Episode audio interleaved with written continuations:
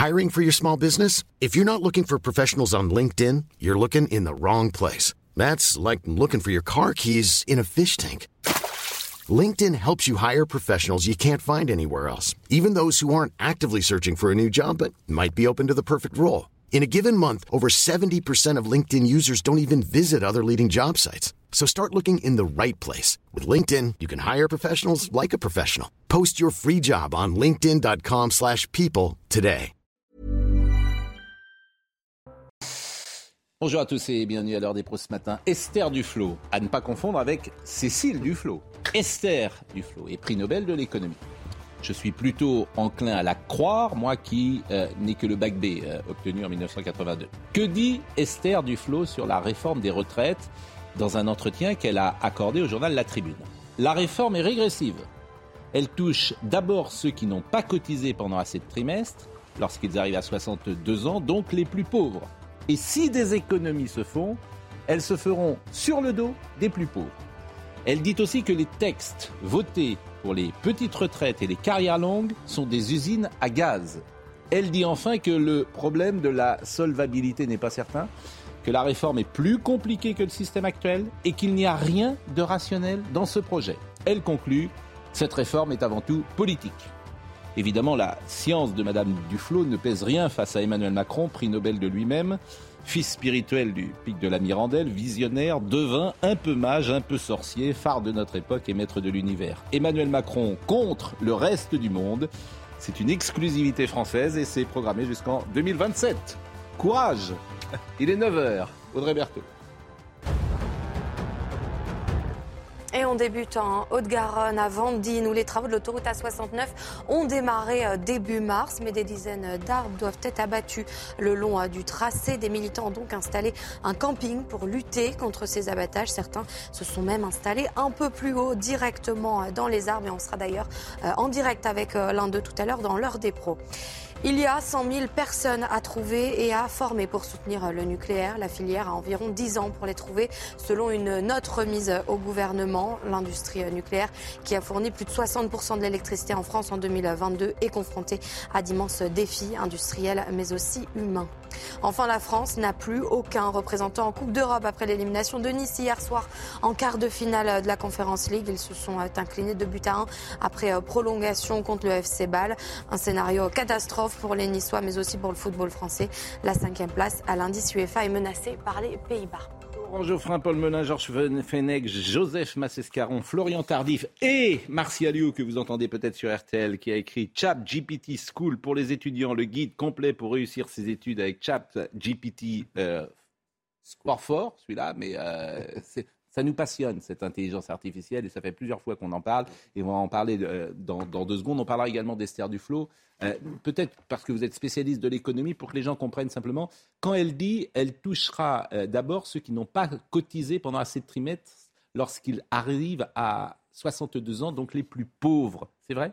Oui, bah, c'est tout le débat qu'on a eu au, au, cours de cette discussion sur la réforme des retraites, c'est-à-dire qu'effectivement, ceux qui ont des carrières hachées, euh, avec un report de deux ans de l'âge de départ légal, euh, vous avez l'obligation de durer et, euh, et, sinon vous tombez dans un système de malus qui vous pénalise. Et on sait que ce sont plutôt les, les précaires qui ont eu des carrières hachées. Je précise aussi que Esther Duflo, qui est une brillante économiste, est aussi une militante elle est économiste de gauche et elle est spécialisée dans toute l'économie de la précarité. Donc elle, est, elle a une sensibilité particulière. Économiste de gauche, c'est pas un oxymore. Eh, c'est pas du tout un défaut non plus. Non. Euh, on va parler euh, donc euh, de l'intelligence artificielle ce matin. Je vous ai demandé de venir effectivement parce que Michael Schumacher, vous êtes au courant de ce qui s'est passé en, en Allemagne? Dans une interview qui fait polémique en Allemagne, le magazine allemand dit Actuel a publié une fausse, une fausse interview du pilote allemand de F1 et on sait dans l'état dans lequel il est Michael Schumacher. Et cet entretien a été réalisé avec une intelligence artificielle. Donc le magazine People s'était vanté d'avoir obtenu la première interview de Schumacher depuis son accident survenu en 2013. La famille du champion du monde va porter plainte contre le magazine. L'article comportait des citations attribuées au pilote de F1 sur sa vie familiale ainsi que son état de santé depuis euh, son accident. donc, en 2013, je rappelle que le pilote avait été victime d'un grave accident de ski dans les Alpes françaises et la famille protège évidemment l'intimité du pilote qui n'a jamais été vu en public depuis son accident. Il a 54 ans. Alors, que dit-il Schumacher ou qu'était-il censé dire? Ma vie a totalement changé. Euh, bien sûr, euh, l'incroyable interview avec des réponses rédemptrices aux questions brûlantes que tout le monde se pose depuis si longtemps. C'était euh, l'accroche. Et évidemment, la famille a été vent debout là-dessus. Mais est-ce que c'est le monde de demain qui arrive avec cette interview? C'est une des interrogations qu'on peut avoir, puisqu'effectivement, avec l'ensemble de l'intelligence artificielle, vous avez aujourd'hui la possibilité de faire de A à Z du faux, hein, quelque part. Et c'est euh, l'intérêt aussi, d'ailleurs, de former la jeune génération à manier et contrôler cette intelligence artificielle. Ça reste un outil, hein, l'intelligence mm. artificielle. C'est pas un, dieu vivant, c'est pas un veau d'or, mais simplement, euh, vous avez la possibilité, grâce à cette intelligence, de reproduire des conversations qui n'ont jamais eu lieu. Mm. vous pouvez discuter avec euh, des morts. Vous avez en ce moment, c'est tout à fait euh, annexe, mais ça ressemble aussi. Vous avez par exemple, euh, il y a quelques jours, un titre musical hmm. qui a été en tête de toutes les voix. Oui, on va l'entendre, on va l'entendre dans une seconde. Mais qu'on comprenne bien là ce qui s'est passé, c'est pas une fausse interview, c'est qu'on annonce la, oui, oui, mais on annonce la couleur on dit voilà ce qu'aurait pu dire Michael Schumacher avec tous les éléments d'intelligence artificielle que nous avons, et voilà ce qu'il aurait pu dire s'il était conscient de le dire. Nous sommes d'accord. C'est un ça, hein. de synthèse voilà. de tout. C'est ça qui est vendu. Bien sûr, tout ce qui existe mais, Mais ils ont annoncé la couleur, donc. Ah ben, Parce que moi, je trouve qu'il y a une loi toute simple à passer, c'est quand on utilise ChatGPT ou ce type de. Oui, il faut le préciser. Qu'on le dise. Autrement, c'est du faux, quoi. C'est l'usage de faux. Ce qui n'existe pas encore. Et l'un des défauts. Passer cette loi, et, l'un des défauts de ChatGPT aussi, c'est qu'il ne donne pas ses sources.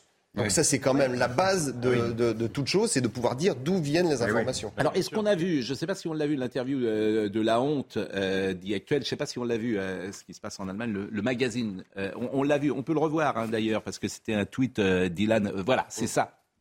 Das erste Interview, la première interview. Donc évidemment qu'ils annoncent la couleur, bien sûr. Ils, disent pas. Ils annoncent, pas vraiment. Hein. Où est-ce qu'ils annoncent bah, Nulle part sur la couverture. Mais ils le disent pas là. On le voit pas sur la couverture. Bien allemand, non mais attendez, c'est important. Oui, bien, bah bien.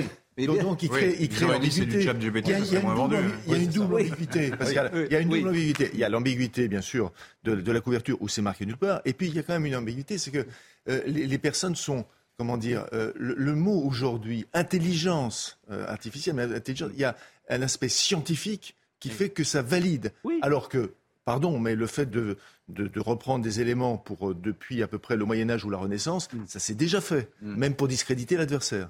Mm. Bon, alors vous disiez effectivement le duo de musique, c'est un duo de Drake, et, The, Queen, The Weeknd, pardon, créé par l'intelligence artificielle, divise le monde de la musique. Alors, ce que vous allez entendre là, c'est euh, bon, mais pardonnez-moi, c'est minable. Ah bah, c'est ah, quand vous faire écouter, mais c'est juste là, les gens vont se rendre compte.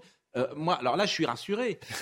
ah oui, parce que si l'intelligence artificielle ne sait que créer que ça, en termes. Oui, mais vous savez que l'intelligence artificielle pourrait faire euh, une nouvelle chanson inédite de Michel Sardou avec Jodassin. Ouais. Ah bah oui, de la même façon. Franchement, je suis pas, pas certain. si, parce que là, ils prennent deux des plus gros vendeurs du moment. Oui. Et, il, l'intelligence artificielle fait la synthèse des, styles des deux. Vous avez un exemple qui vient de tomber, qui est le groupe Oasis. Les fans d'Oasis attendent le retour des frères Gallagher depuis des années. Eh bien, l'intelligence artificielle vient de sortir un nouvel album d'Oasis et les fans eux-mêmes s'y font prendre. Disent c'est saisissant au niveau bah, des voix. Là, là, je vais vous faire écouter et vous allez me dire ce que vous en pensez. Je trouve que c'est minable. Écoutons.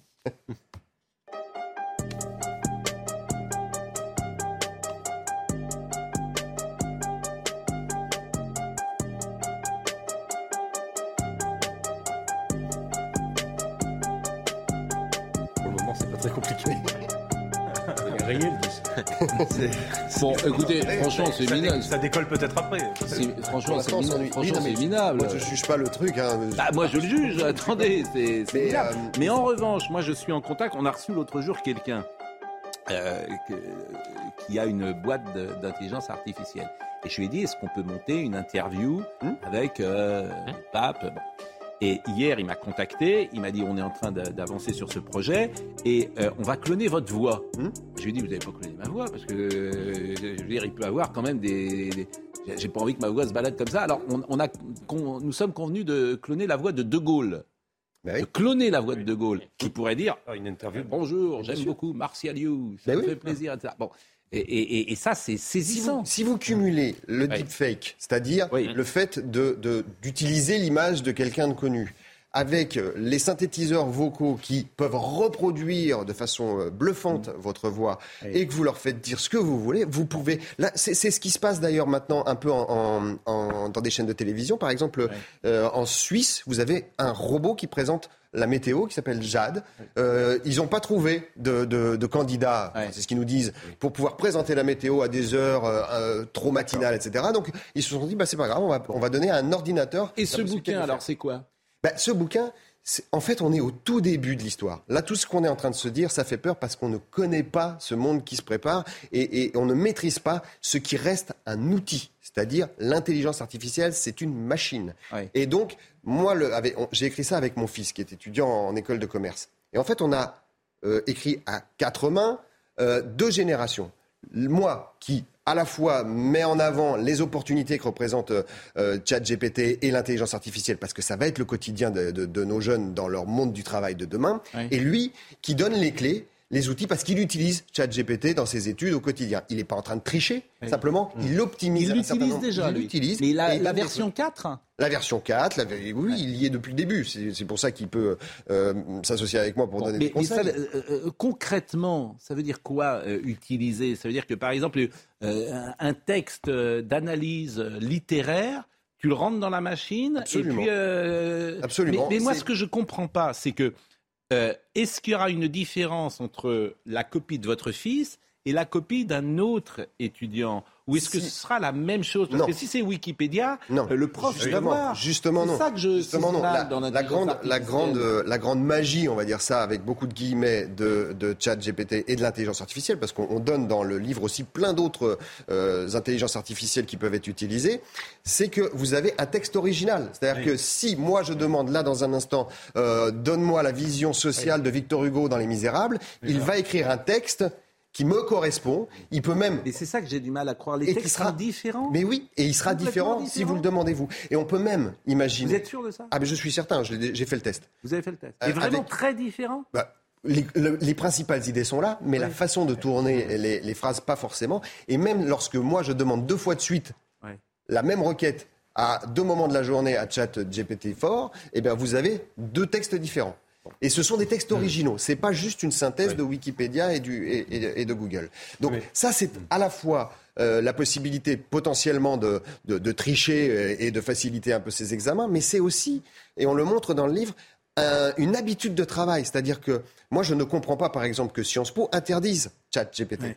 Parce que s'il y a bien une école dans ce pays où les étudiants sont recrutés sur leur culture générale et, à qui on apprend l'esprit critique, c'est Sciences Po. Non, mais justement, une dissertation à Sciences Po, je suis ancien élève, une dissertation à Sciences Po, vous avez quand même la nécessité de faire thèse, antithèse, synthèse, a priori, de partie. Si jamais ChatGPT fait ça, en général, il va produire une copie plutôt tiède, plutôt consensuel et documenté avec les dix premières recherches de Google. Non, donc justement non. Il va pas vous faire quelque chose d'un peu créatif, ChatGPT. Non, c'est pas. Moi, je l'ai testé aussi. oui, mais pour le moment, c'est ce qu'on a utilisé comme un C'est ce qu'on montre dans le livre. En fait, c'est à la fois ChatGPT donne l'illusion qu'il parle comme nous et que donc c'est facile d'accès. Le premier accès à ChatGPT est facile. Simplement, après, on, donne des trucs pour affiner les demandes. Et donc, plus vous allez affiner vos demandes, plus vous allez demander de préciser tel ou tel chapitre, tel ou tel paragraphe, plus vous allez avoir une copie euh, qui est étayée. Et ce que je dis, c'est que c'est pas le, ça remplace pas le professeur. Au contraire, c'est un sparring partner. C'est-à-dire que c'est cette machine vous entraîne pour devenir meilleur. Et, ça nécessite du boulot. Mm. C'est une, c'est une idiotie de penser qu'on se facilite la vie en faisant ça. Au contraire, on travaille avec cette... Dernière chose, euh, si on se projette... Euh, parce que moi, je suis, on est tous passionnés, hein, par ça, on a reçu Laurent Alexandre le jour. Mm. Les métiers qui vont disparaître, par exemple, dans 5 ans. Est-ce que le métier de journaliste oui. Vous pensez qu'il existera toujours il Mais le métier d'avocat, par exemple, si l'avocat, si on lui donne toutes ah, les informations. Fait le test, hein. Oui, mais pour le moment, c'est encore au début. Avocat, c'est époustouflant. Il vous sort la requête avec toutes les références juridiques, jurisprudence. Il a passé le barreau. Il a passé le barreau, ah Mais c'est ce que nous avait dit Laurent Alexandre. Parmi les meilleurs élèves. Il était dans les 10% des meilleurs notes. Oui, mais alors ça veut dire quoi? Parce que si le progrès nous met tous sur la paille, ça va, être, euh, ça va être sympa, ah, la, vie qu'on va avoir. Le droit à la paresse. Non. Le droit à la paresse de Sandrine Rousseau. Non, mais vous avouez, vous êtes optimiste, mais bon. Non, non, je ne suis pas optimiste. Je dis juste, il y a euh, la nécessité d'avoir la supervision humaine et l'expertise par rapport à ces machines. C'est-à-dire qu'il y aura toujours besoin d'un humain pour dire attendez, là. Euh, oui, mais n'y a besoin que d'un humain. Voilà. Alors là, en revanche, vous avez, comme on a eu. Par exemple, est-ce que mon plateau peut être uniquement avec des avatars? Ce serait non. Ce serait bien meilleur. non. bien mieux. Non, je vais vous dire pourquoi. Non, parce que les frères Tracourt, par exemple, les frères Trécourt que je reçois euh, régulièrement, ils sont euh, Dominique et Gérard. Dit les frères Trécourt parce que quand ils parlent, ils disent très court. Mais en fait, ça dure très long. Donc je les appelle les frères très courts. Bon, est-ce que les frères très courts, je pourrais justement les. L'expertise, l'expertise va rester. L'expertise, c'est même plutôt une chance. Pour, euh, pour nous tous autour de cette table, on va pouvoir travailler jusqu'à 80 ans. C'est parce qu'on aura besoin de ceux qui ont l'expertise. En revanche, pour les métiers dits ingrats, mais c'est. Mais, en fait, là. La loi a déjà intégré des éléments. On vient de voter tout récemment les algorithmes pour les caméras intelligentes pour les JO, par exemple. Vous allez avoir des caméras intelligentes, enfin par l'intelligence artificielle. ça, les caméras. Ils vont demander beaucoup. Faire quelques avatars. la loi pour avoir des ministres intelligents. On en parlait hier, effectivement. Alors, c'est Olivier Zelters qu'on avait reçu ici, et c'est marrant parce que vous le connaissez sans doute. Il a bon, et il m'a écrit hier. Je vous écris car je viens d'avoir le feu vert d'une start-up leader et pionnière dans le domaine du clonage de voix. Mmh. Leur technologie est l'une des seules au monde permettant un clonage automatisé de haute qualité d'une voix française. L'idéal serait de commencer par un test de clonage avec votre voix à vous. Je m'occuperai de m'assurer de la sécurisation de ce modèle, de l'intelligence artificielle, etc. Et moi, je lui ai répondu, oups, ça fout la trouille. Mmh. hier soir. C'est vrai que si votre voix tombe entre de mauvaises mains, je lui ai dit, bah oui, effectivement, je préférerais une autre voix. Donc je l'ai appelé et on essaye de mettre une voix, en l'occurrence, je lui ai dit, bah, faisons Général de Gaulle. Ça, y a pas de cloner, mais vous vous rendez compte hum Tu vas cloner la, tu pourrais cloner la voix du Général de Gaulle. franchement, ça fait peur. Qu'est-ce que t'appelles T'appelles, par exemple, dans 10 ans, tu sais pas, ça veut dire quoi? T'appelles quelqu'un, bonjour papa, bonjour maman, bonjour ma chérie, bon, et c'est une autre voix. Mais, mais, je, mais moi, je suis allé... Il y a un film comme ça avec John Travolta et Nicolas Cage. Post-mortem. c'est Volte-face, je crois. Oui, bon. Post-mortem. J'ai vu ça voilà. en Californie. Vous ça fait déjà, j'ai vu ça il y a 10 ans, à San Francisco. Vous aviez des laboratoires qui permettaient de parler avec son, son père ou sa mère morte et avoir une vraie conversation nouvelle. Et on entendait la voix de son. Il y a beaucoup d'enfants qui aimeraient avoir une conversation avec leurs parents, c'est vrai. Non, mais c'est. Et ça pose plein de questions. Et ça pose des questions sur la capacité créer le contenu pour. Hein. Non, mais je, je vous assure. Ça, et donc il y a des choses. Laurent Alexandre, il dit c'est la révolution la plus importante. C'est les de, tout. C'est les Moi, je dis c'est Gutenberg 2023. C'est les canuts lyonnais. C'est-à-dire les... les canuts lyonnais, c'est-à-dire les, c'est des métiers. Et c'est vrai pour les avocats. Et c'est vrai pour les notaires. Et c'est vrai pour les journalistes. Il y a tout un tas de, de métiers intellectuels aujourd'hui qui sont remis en question. Oui, mais il y aura quand même un problème parce que si vous régulez en, en, obligeant les gens à dire la vérité, c'est-à-dire que ça a été fait par une machine, est-ce que le lecteur du journal qui a été fait par une machine va l'acheter autant? Mais vous avez euh, BuzzFeed, par exemple. Il y a marqué Ça a été fait par une hein machine, mon journal. Vous croyez que les lecteurs, ils vont l'acheter? J'en sais rien, moi. Oui. Bah oui, mais ça, ça mais parce que vous avez, des, ça va réguler. Vous avez, vous avez des tâches un peu ingrates. voilà, j'en sais rien. Bon, écoutez, nous, ce sujet nous passionne. Donc, euh, on en parle euh, régulièrement. Et, mais c'est important que les jeunes comprennent qu'il faut qu'ils apprennent à à appréhender cet outil. Oui, parce que ça va être leur quotidien. Ben oui, mais euh, il faut pas. Comme Internet. on aurait, il faudra d'abord en passer par certains savoirs fondamentaux. On dégringole dans tout le classement. La question qu'on a envie de après ça, l'université s'inquiéter de ce qui arrive, aux étudiants. ou bien faut-il s'en féliciter Moi, je pense que c'est des perspectives extraordinaires. En fait. Ce sont il y a des perspectives. Il y a des métiers qui vont disparaître. Il y a des métiers qui vont être maintenus. Et ce qui est très rassurant, je le dis dans le livre, c'est que vous avez une trentaine de métiers qui sont tous des métiers de contact humain, de service, des métiers manuels. C'est-à-dire que ça va aussi requalifier. Mais c'est ça, mais vous avez parfaitement raison. On va tous refaire des travaux manuels. Hein Exactement, parce que là, pour le coup, la, le savoir-faire. par la machine. Bah, je, pense, moins, pardon, je pense moins au métier manuel que l'exemple que Pascal que vous avez donné, c'est-à-dire la, possibilité de parler avec une personne disparue. Mmh, mmh. Ben oui. Parce que là, on a employé très souvent à tort et à travers le terme révolution anthropologique. Là, ce serait du, domaine de la révolution anthropologique. Bah oui. Faut pas exagérer, parce si on, peut parler avec des morts, on aura perdu. Ce sera la synthèse de choses qu'on aura dites. C'est très C'est dangereux parce que c'est très trompeur. Tu crées un rapport, tu crées un rapport à la mort qui est vraiment, pour le coup, qui est. Mais vous avez, raison. Par exemple, sensiblement. Est-ce que vous savez si je suis moi aujourd'hui? Peut-être que ce n'est pas moi qui vous parle. Pour l'instant, c'est déjà un clone. C'est déjà un clone. Non, ce type de un clone triste. Non, ce type de réflexion, ça ne peut être que vous. Ah bon. Et euh, je salue Elliot Deval qui dit euh, ta prononciation de Drake est à pleurer de rire. On ne dit pas ça Drake. Drake. Drake. Drake. Et c'est Drake? Drake. Bah, Drake. Je ne connaissais pas Drake. Bon. Écoutez, on va redescendre, si j'ose dire, au niveau du bitume. Et, euh, figurez-vous qu'il y a un projet autoroute Toulouse-4. Alors, c'est formidable parce qu'en France, dès que tu veux construire une autoroute, un stade de football, un parking, etc., ce n'est plus possible maintenant. C'est 15 ans. C'est 15 ans de travaux. C'est-à-dire qu'il y a, quoi qu'il arrive, quelqu'un qui va découvrir euh, qu'il euh, y avait une espèce d'abeille ou euh, de, je ne sais quoi qu'il fallait protéger. Et euh, non, mais c'est vrai. Oui, c'est une manière de résumer là. Ou alors. Chat GPT aurait mieux fait là. Ou alors, tu vas, trouver. Non, mais c'est vrai. Et alors, Toulouse-Castres, en Haute-Garonne, des opposants. Il est, ce qu'il dit sur les, sur, les racines est tout à fait exact. En revanche, en revanche, si, en revanche, on connaît un caressant. En revanche, on connaît un. En revanche, on connaît un caressant si on découvrait une nécropole gallo-romaine, ce qui est arrivé récemment. Alors là, ça ne pose aucun problème. Mais, non, mais tu trouves une variété de crapauds que tu connaissais pas, et alors le monde de la biodiversité se met en branle pour sauver cette version de. il y a le, il y a le coût du projet qui est très cher. Oui, bien sûr. Non, mais, il y a... mais, moi, je, veux dire. On va gagner 20 minutes de, trajet. Mais c'est entendu. Vous, vous voulez revenir aux Amish. Ben Donc c'est ça, l'argumentation la plus faible que j'ai entendue depuis longtemps sur l'écologie. C'était celle d'Emmanuel Macron. C'est des Amish, c'est la lampe à pétrole. Donc bon, en Haute-Garonne. Vous ne croyez pas au réchauffement climatique, c'est ça votre problème vous n'y croyez pas, évidemment, tout ça vous paraît ridicule. Un jour, je vais vous balancer mon. Là, comment dire, le réchauffement climatique, euh, il n'y a aucun souci, puisque ça se constate. Donc il ne ah. s'agit pas d'y croire ou de ne pas y croire. Là, la question se pose ah et certains ne disent pas toujours la même chose. Et contrairement à vous, moi, j'écoute tout, j'ai des oreilles. Hop. et vous, vous êtes euh, plutôt, vous écoutez que euh, vous savez tout. Bah, moi pas. C'est ça le journaliste. Spécialiste du climat, on savent plus que vous et moi. Ça va votre magazine là, que vous avez lancé là? vous, vous, deviez m'envoyer euh, le truc, vous ne l'avez toujours pas fait. Alors j'avais dit que je paierais. je vous l'envoie. Oui, bah vous l'envoyez. Moi, euh, j'ai été pris par beaucoup de choses, c'est le lancement les choses plus importantes. Euh, en Haute-Garonne, donc des opposants au projet euh, d'autoroute Toulouse-Castres campent dans l'espoir de faire arrêter le chantier. Près de 2000 personnes sont attendues ce week-end pour manifester ce projet. On va peut-être voir. Alors déjà, on est en direct avec Monsieur Thomas Braille, qui est dans un arbre.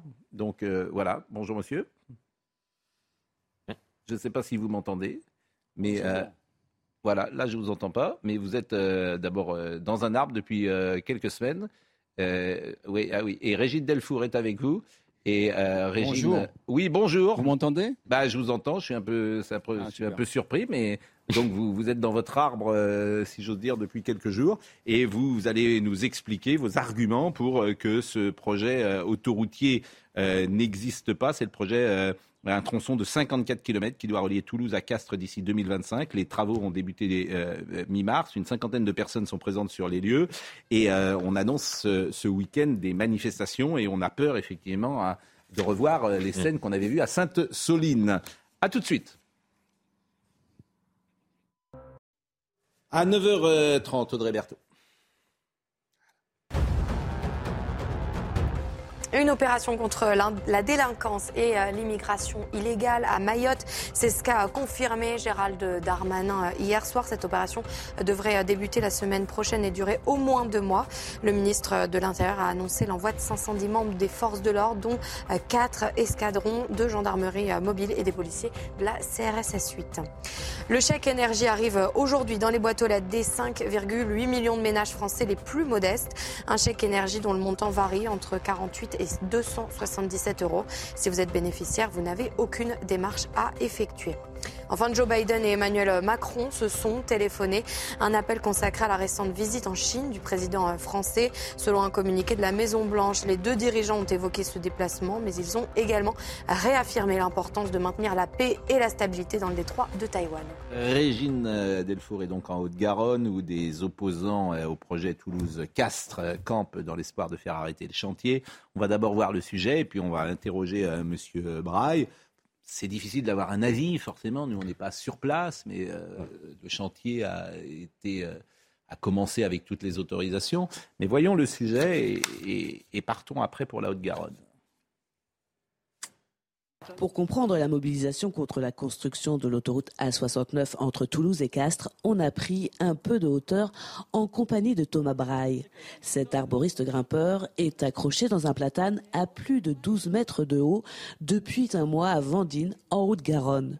Ce projet est une hérésie pour ce défenseur des arbres, surtout qu'une nationale existe à 50 mètres du tracé. C'est 400 hectares de terres agricoles qui vont être artificialisés. Et euh, pour un trajet de 53 km, on va juste gagner 12 minutes et où on va payer 17 euros l'aller-retour. Cinq arbres ont déjà été abattus, mais vissé à son platane, Thomas Braille a réussi à faire arrêter l'abattage des autres. Et il compte bien faire stopper le projet. On partira pas d'ici tant que le projet ne capotera pas. Euh, on est des pères de famille. Moi, j'ai un métier. Vous voyez, je travaille plus, ça fait un mois. Je suis patron. Hein, je suis pas zadiste ni quoi que ce soit. À 8 km de là, Sabine Mousson, maire de Telat, commune du Tarn, se mobilise elle aussi. La 69 qui va passer là, il faut imaginer qu'en fait la nationale est ici et elle va venir carrément en haut, enfin la bande des 300 mètres va être voilà ici. Donc votre village se retrouve se retrouve coupé en deux. Des milliers de personnes sont attendues ce week-end dans le Tarn contre la construction de la 69. Cette mobilisation est initiée par plusieurs associations dont La Voix est libre et les soulèvements de la terre. Alors, Monsieur Braille est avec nous. Il est donc sur un arbre et je crois que Régine Delfour euh, est montée avec lui. Je le remercie. Euh, ça m'est très difficile d'avoir un avis, euh, bien sûr, sur ce sujet. Quand vous dites effectivement 12 minutes simplement de gagner pour 17 euros qu'on va payer en plus, je trouve que l'argument est plutôt convaincant. pour tout vous dire, quand j'entends également cette mère dire que l'autoroute va couper en deux le village, là aussi, je me dis que c'est quand même plutôt convaincant. En même temps, je m'aperçois qu'en France, tu ne peux plus rien faire. C'est-à-dire que tu fais un stade de football, tu fais une autoroute, tu fais un chantier, quoi qu'il arrive, tu, es empêché de faire quelque chose. Et avec euh, euh, ce système-là, Laurent Geoffrin, euh, le baron Haussmann n'aurait jamais pu rien faire. Vous êtes un, vous contre le progrès, c'est votre, votre position idéologique. Mais évidemment, évidemment, Haussmann n'aurait jamais pu percer Paris, évidemment. Ce que vous ne comprenez pas, c'est que non, mais on va... la société sera plus écologique, il y aura plus de technologie, et plus de progrès. Non, mais vous, avez compris ce que je veux dire. Vous avez compris ce que je veux dire. Évidemment qu'Haussmann, il n'a pas demandé son avis aux gens, il a, il a percé et puis il a changé Paris. Alors, Monsieur Braille, euh, expliquez-nous, essayez de nous convaincre, si j'ose dire, de ne pas faire cette autoroute. Bien, écoutez, je pense déjà que si on a, vous avez tous des enfants sur le plateau, je pense que déjà c'est une priorité de penser à eux. Euh, ces projets-là, ils sont, euh, ils datent d'une trentaine d'années. Donc, euh, est-ce que c'est judicieux aujourd'hui de remettre des projets qui ont 30 ans sur le tapis, alors qu'on sait tous très bien les problématiques environnementales? Est-ce qu'on n'a pas suffisamment lacéré la France d'autoroutes, de routes, de nationales, de départementales et de petits chemins en, tout genre pour encore continuer à saccager des terres agricoles qui vont peut-être nous nourrir, euh, enfin qui vont nous nourrir demain? On connaît les problématiques aujourd'hui euh, sur la guerre en Ukraine, on, connaît les problématiques de l'eau. Je pense qu'on euh, est en 2023 toutes les sonneries et les alertes sont au rouge. Donc euh, voilà, aujourd'hui c'est pour ça qu'on est là. Après on se pose pas à tout, mais à ce genre de projet, euh, voilà, euh, on, est, on, est, contre, ça c'est clair quoi. Et votre profil c'est intéressant parce que vous le dites vous-même, vous n'êtes pas un zadiste, vous n'êtes pas un militant, vous n'êtes pas un, un, militant d'extrême gauche. Vous êtes en plus, ça, fait un mois que vous êtes sur votre arbre alors que vous bossez d'habitude. Hein, vous êtes arboriste, hein, c'est bien cela. Donc euh, euh, vous-même, euh, c'est du temps passé et, perdu même pour cette cause-là.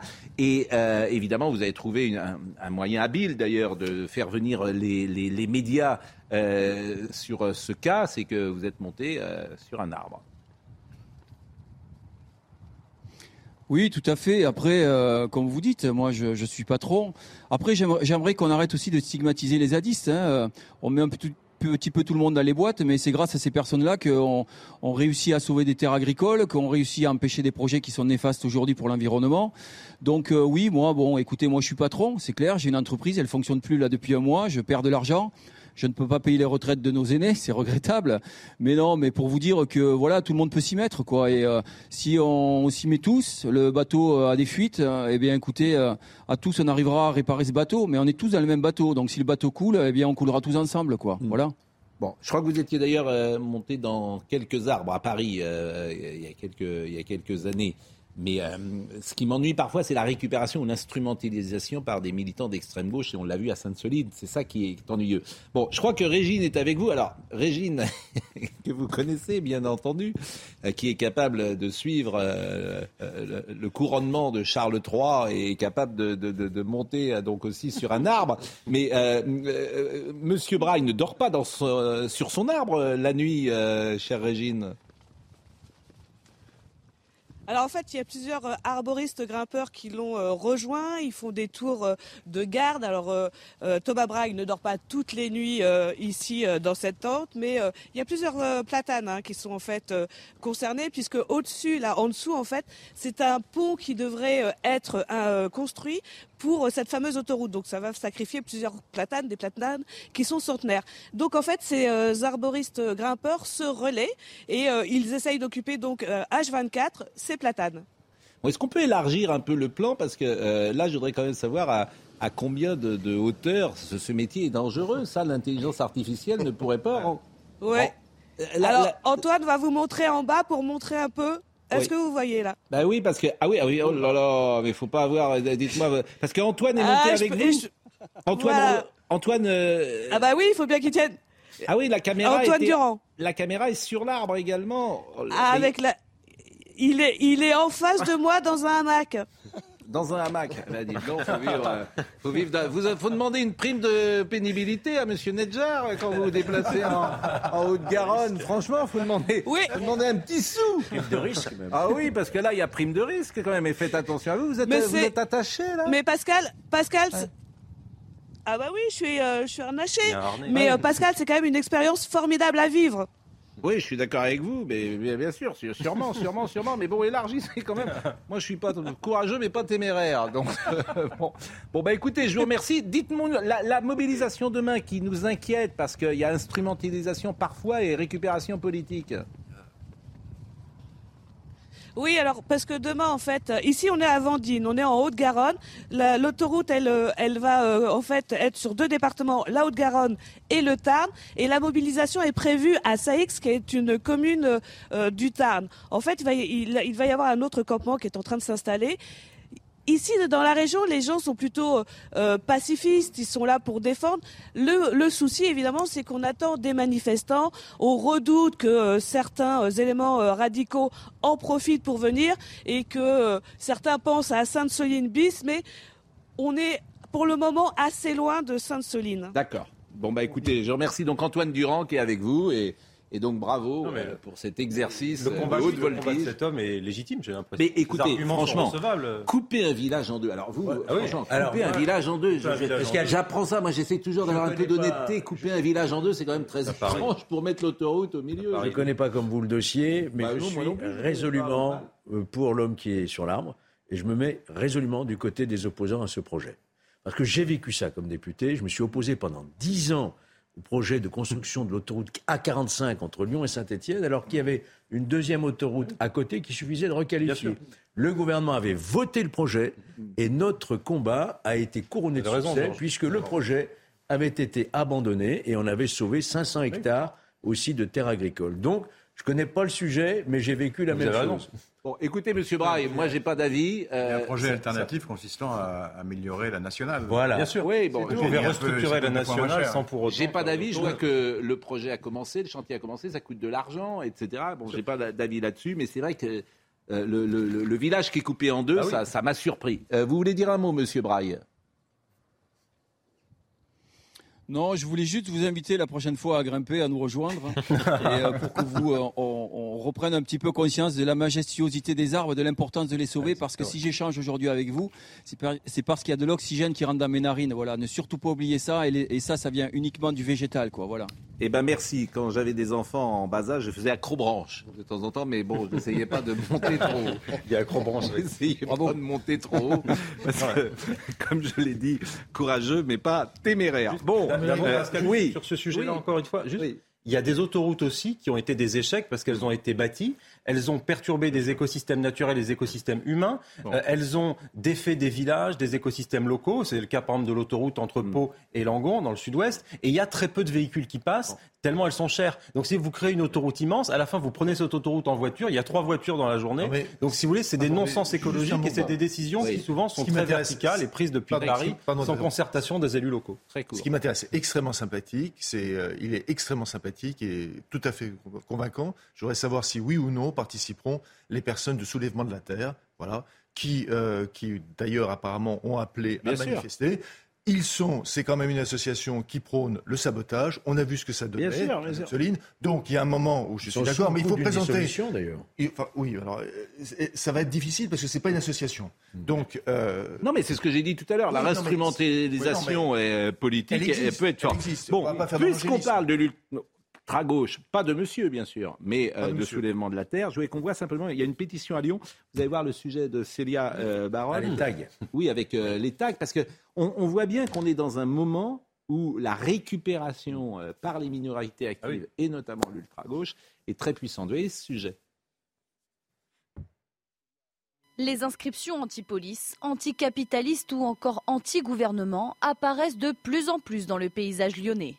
Avec sa pétition, déjà signée par plus de 1600 personnes, un habitant du premier arrondissement demande l'enlèvement systématique, rapide et qualitatif dans le secteur UNESCO de tous les tags, qu'ils soient sur des bâtiments privés ou publics, des vitrines des commerces ou encore sur du mobilier urbain.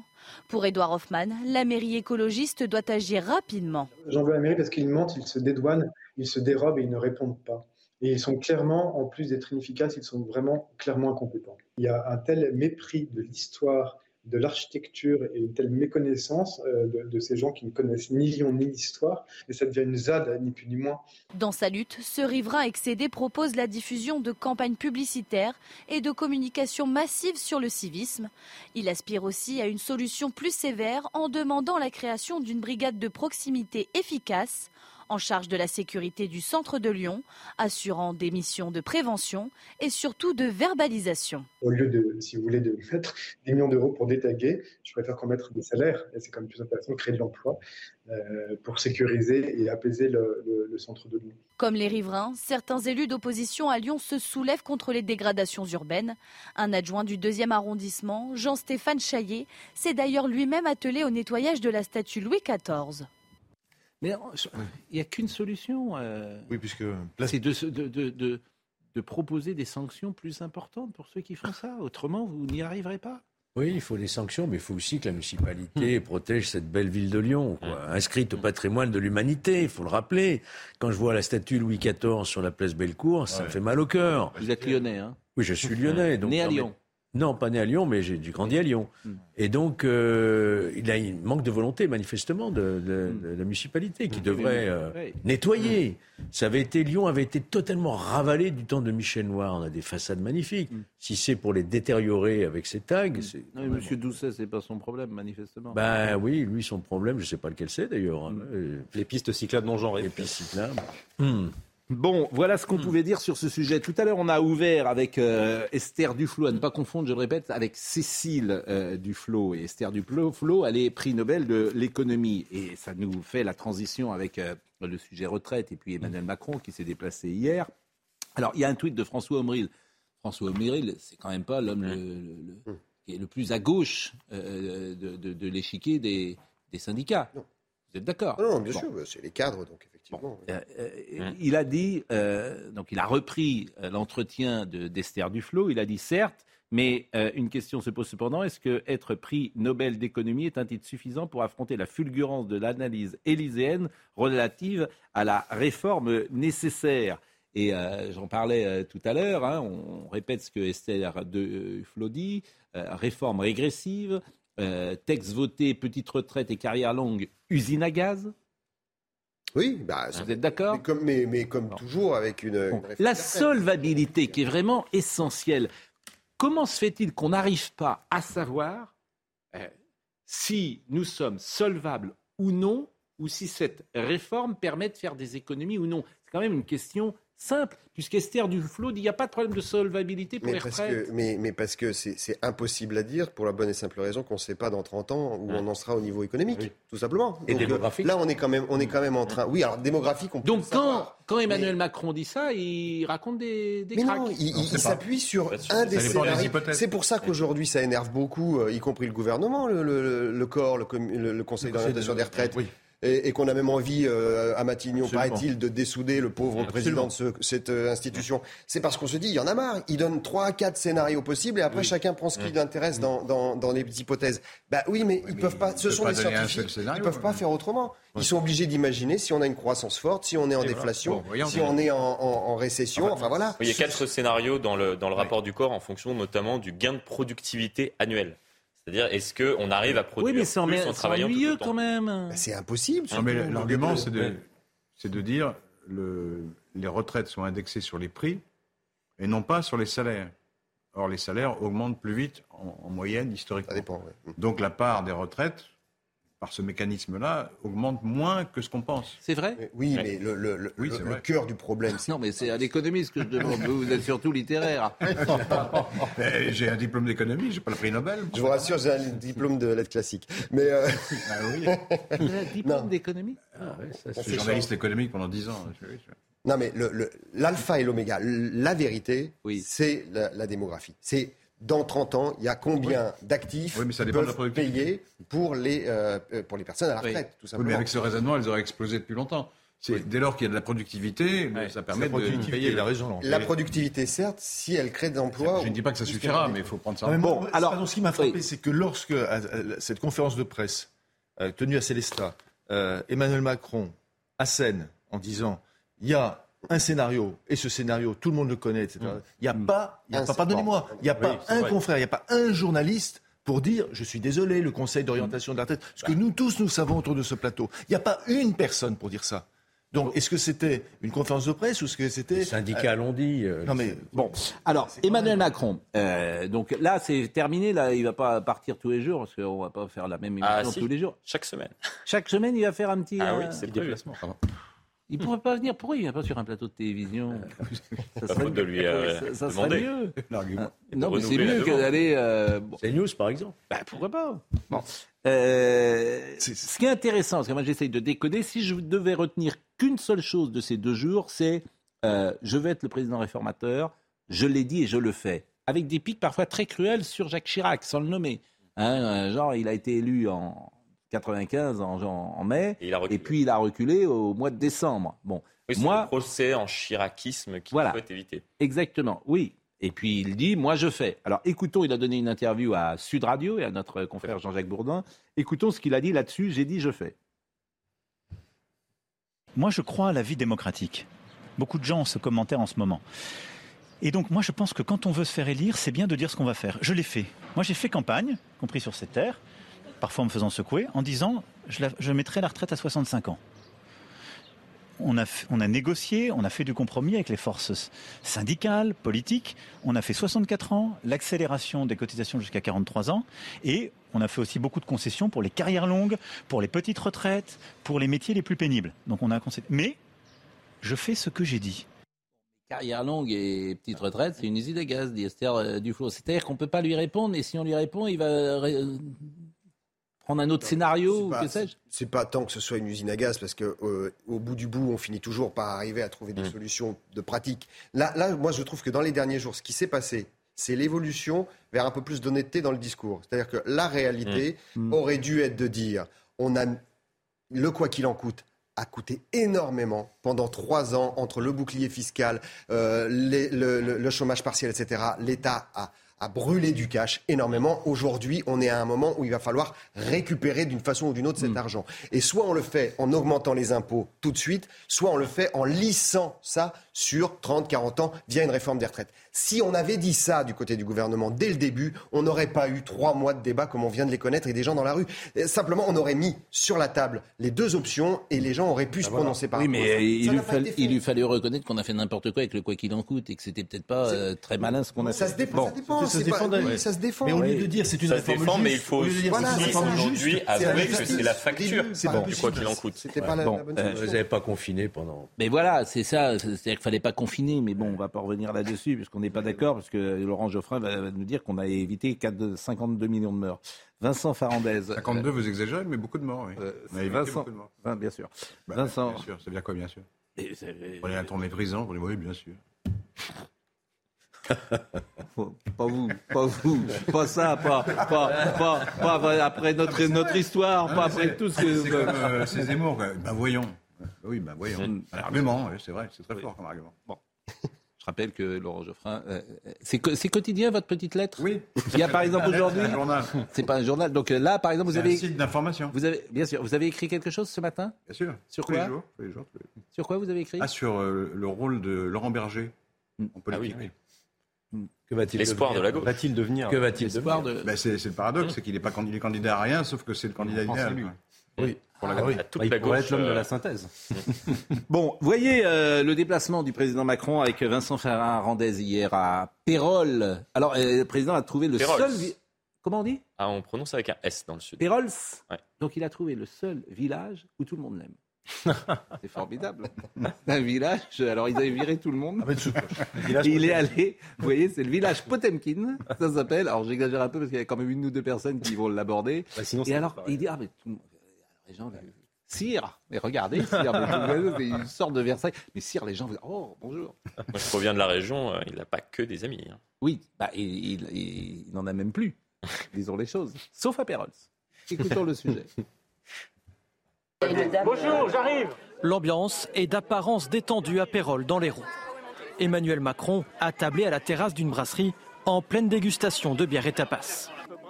Le président se prête ensuite au jeu du bain de foule. On a fait une dédicace sur Snap.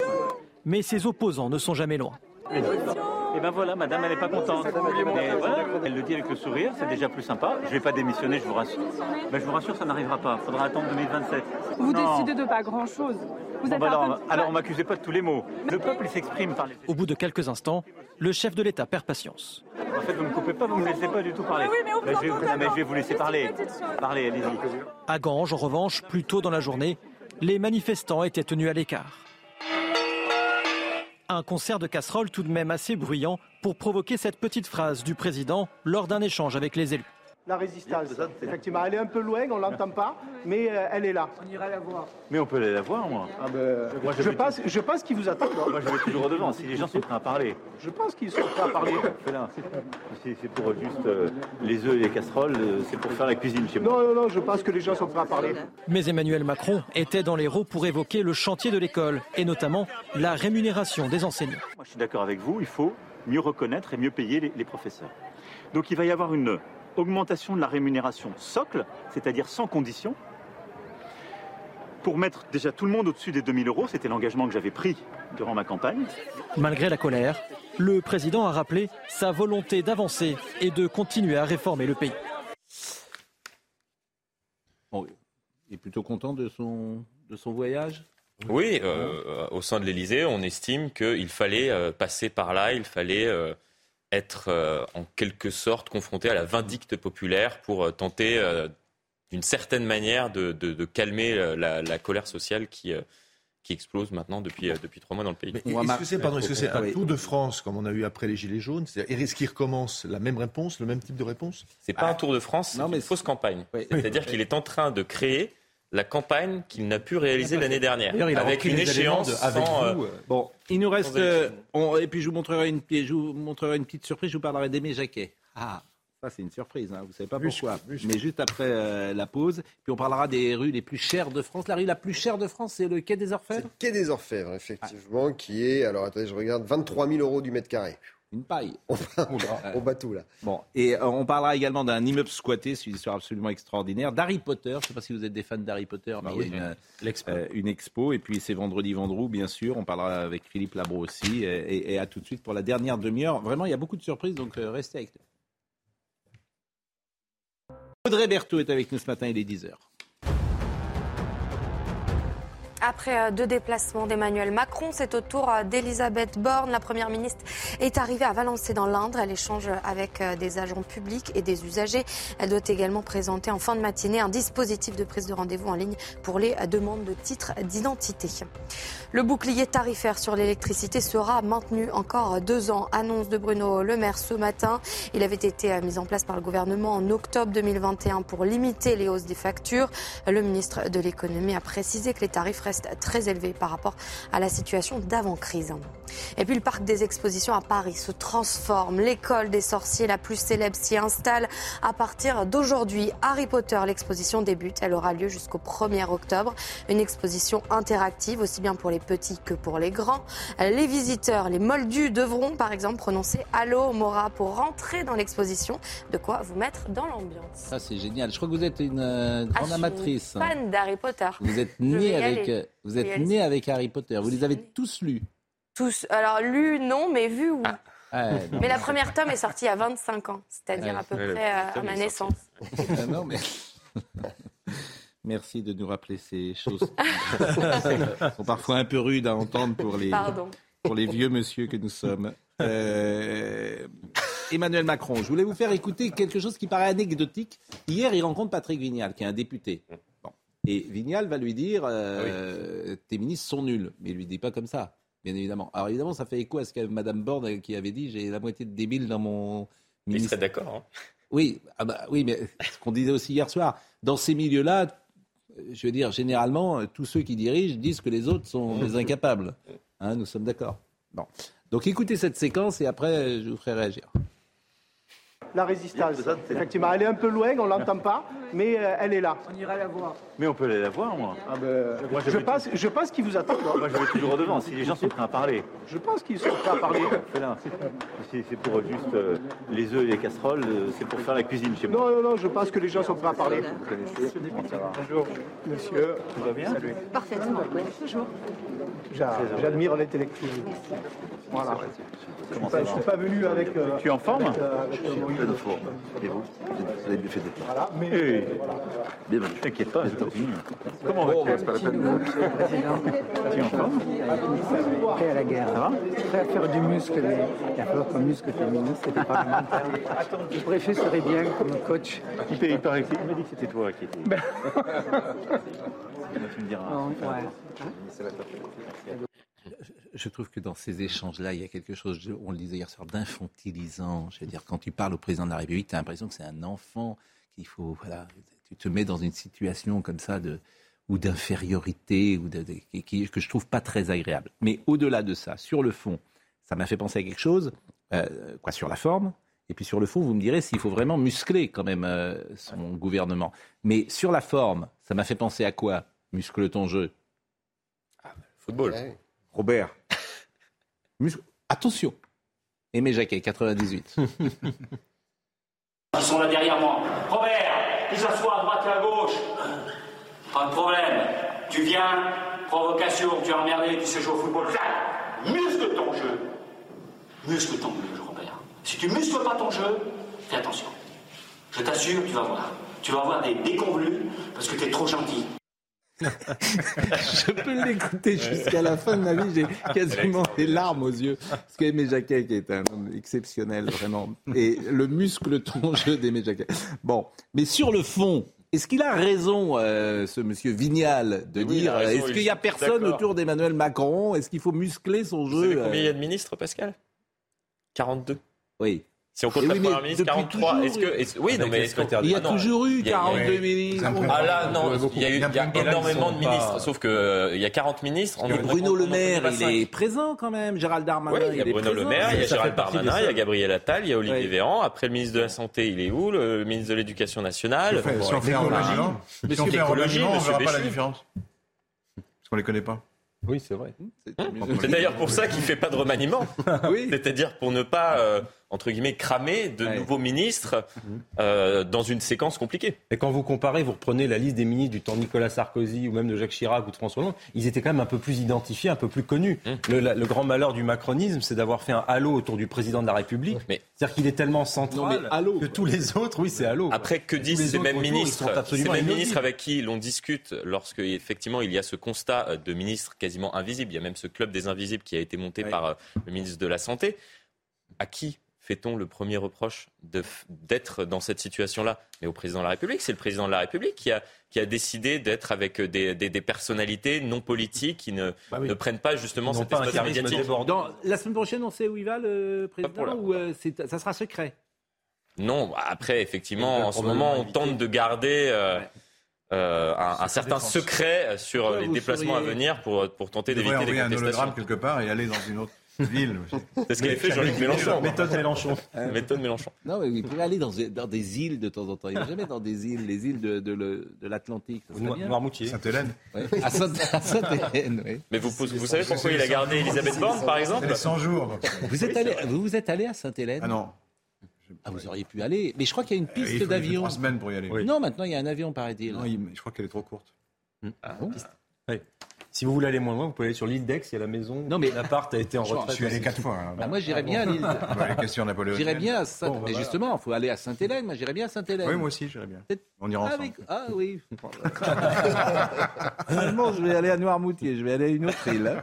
Bon, euh, dans l'actu politique, le FN et le wokisme. Le Rassemblement national a créé la semaine dernière une association contre le wokisme. Avec cette initiative, le parti souhaite lutter contre la dérive woke. Et il y a un séminaire ce week-end? Oui, tout à fait. Euh, donc, président est. Ce matin même. Roger Chudo. Mmh. Euh, et euh, il tente de d'évoquer ces problématiques soulevées autour donc de la question du, du wokisme et notamment le sujet de l'éducation. Donc, l'éducation nationale, on en a parlé assez assez régulièrement, que ce soit au sein des collèges, des lycées, des, des, facultés, comment le, le, le wokisme tente d'être insufflé dans les esprits.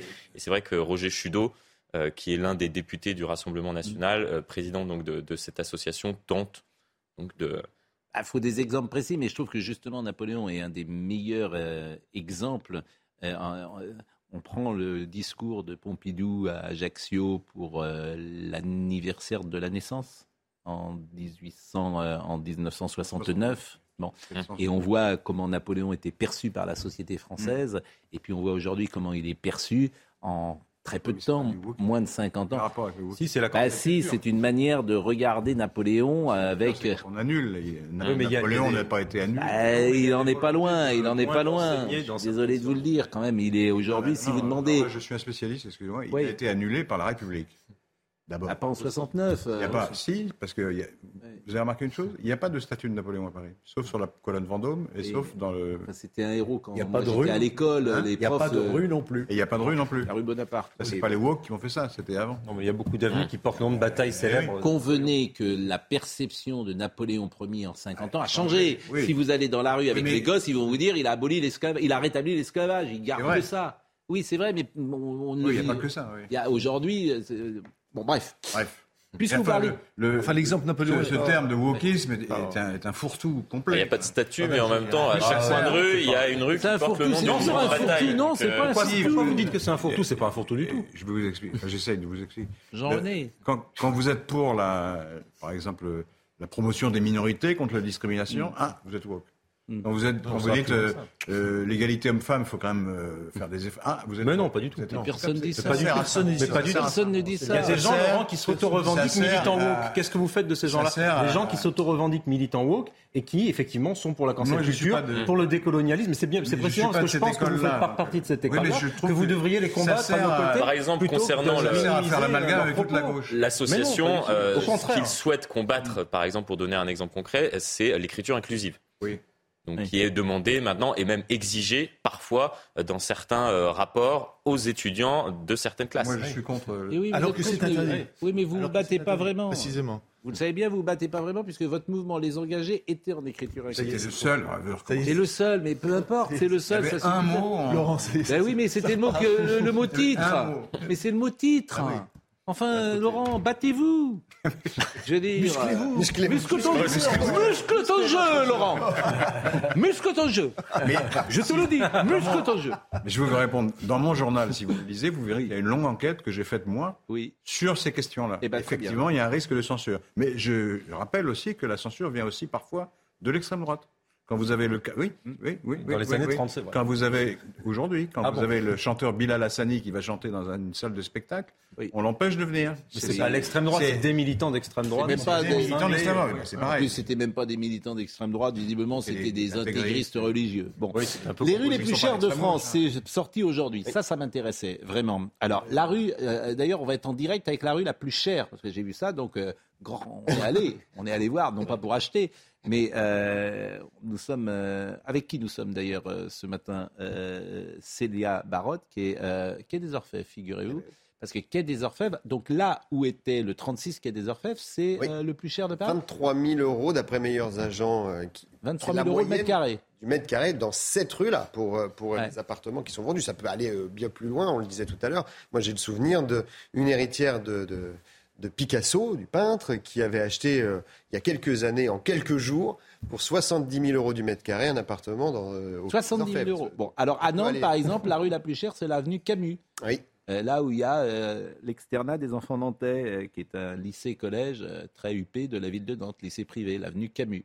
à Angers, c'est la rue, Ménage. Oui. Donc à Strasbourg, c'est la place de la cathédrale. De la cathédrale, c'est 6 000 euros, c'est cher par exemple à Strasbourg. Hein. Hein, c'est pas donné. Mais bon, c'est vrai qu'il y a des, il y a, il y a, deux mondes. Hein. Vous avez euh, Paris, vous avez Nice aussi. Moi, j'étais euh, à la fois euh, J'étais surpris par les montants, en fait, pour Nice, parce que je suis pas étonné que Nice fasse partie, de, dans certains endroits, notamment la baie, euh, de, de, de, coins de France qui sont les, les, plus chers. Mais quand même, vous avez euh, euh l'avenue Jean Lorrain qui est à 10 692 euros du mètre carré à, à, Nice. C'est beaucoup. Mais Monaco est, par exemple... Alors, Monaco n'est pas dans le classement parce que c'est pas c'est vraiment la France. la France. et c'est la France métropolitaine dans cette, dans cette étude-là. Mm. Euh, mais ce qui est, à Paris, rue Guy-Nemer, voilà, où François Mitterrand jadis, sur le place... Moi, cher à l'époque. Oui, c'était moins cher à l'époque. Vous avez place, place Saint-Sulpice, vous avez l'avenue Montaigne, bien sûr, qui a longtemps été d'ailleurs l'avenue la plus chère. la plus chère de Paris. L'important, c'est de dire que François Mitterrand, comme c'était un homme de gauche, c'était moins cher à l'époque. mais, non, mais c'est vrai. Vous faites des attaques ridicules sur les, les gens de gauche sont tous riches, etc. Mais j'ai jamais. Il y en a quelques-uns. J'ai jamais dit ça. Il y a alors, ça veut dire quoi? Ça veut dire quand on est riche, on est forcément de droite. Mais pas du tout. Et quand on est pauvre, on est forcément de gauche. Mais pas du tout. À ce compte-là, la gauche moins en gagner tout le temps. Hein, mais, pas du oui, en plus, c'est de moins en moins vrai. Vraiment. sur des clichés très anciens. Les très anciens. vous avez parfaitement raison. Et vous dites pas ça parce que vous vivez dans le 6e arrondissement, qui est oh. l'arrondissement le plus cher de Paris. mais moi, je suis locataire. Mais évidemment, vous êtes locataire. Vous voulez qu'on fasse un On va comparer nos salaires. Non, s'il vous plaît. d'accord, d'accord. bon, Célia, euh, Célia est avec nous. Célia, alors bon, vous êtes donc, euh, alors Célia, euh, voilà, vous êtes, faites attention, vous êtes là chez les riches. Donc vous êtes donc quai des Orfèvres. Euh, d'abord, est-ce que vous avez interrogé peut-être des, comment dire, des, gens qui, on va peut-être écouter les gens que vous avez interrogés, donc qui sont par définition des gens très riches puisqu'ils habitent dans, la rue du quai des Orfèvres. On les salue s'ils nous écoutent, quai des Orfèvres, ils vont être contents. Donc, euh, écoutons quelques gens riches. 23 000 euros de mètre carré, euh, oui, c'est l'offre et la demande. Si, si c'est 23 000 euros de mètre carré, c'est qu'il y a des gens qui sont prêts à, payer pour. pour moi, c'est justifié s'il y a des gens qui sont prêts à, à payer pour. Je pense qu'on est comme dans un quartier assez touristique, hein, donc avec Notre-Dame pas loin, là, le fameux 36 quai des Orfèvres, tout ça, donc euh, oui, voilà, ça m'étonne pas forcément. Y, travailler, c'est plutôt agréable. Euh, y vivre, je n'y vivrai pas, parce que Paris est une ville sale, malgré euh, les beaux monuments. Il y, a, y a des rats qu'on croise assez souvent.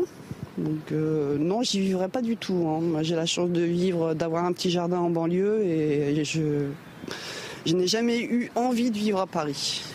Bon, écoutez, mais vous avez, Célia, vous n'avez pas euh, rencontré manifestement des gens qui vivent dans, dans, un... Ils sortent tard peut-être. Le, riche sort plus tard peut-être. le riche est en train de se reposer à 10h14.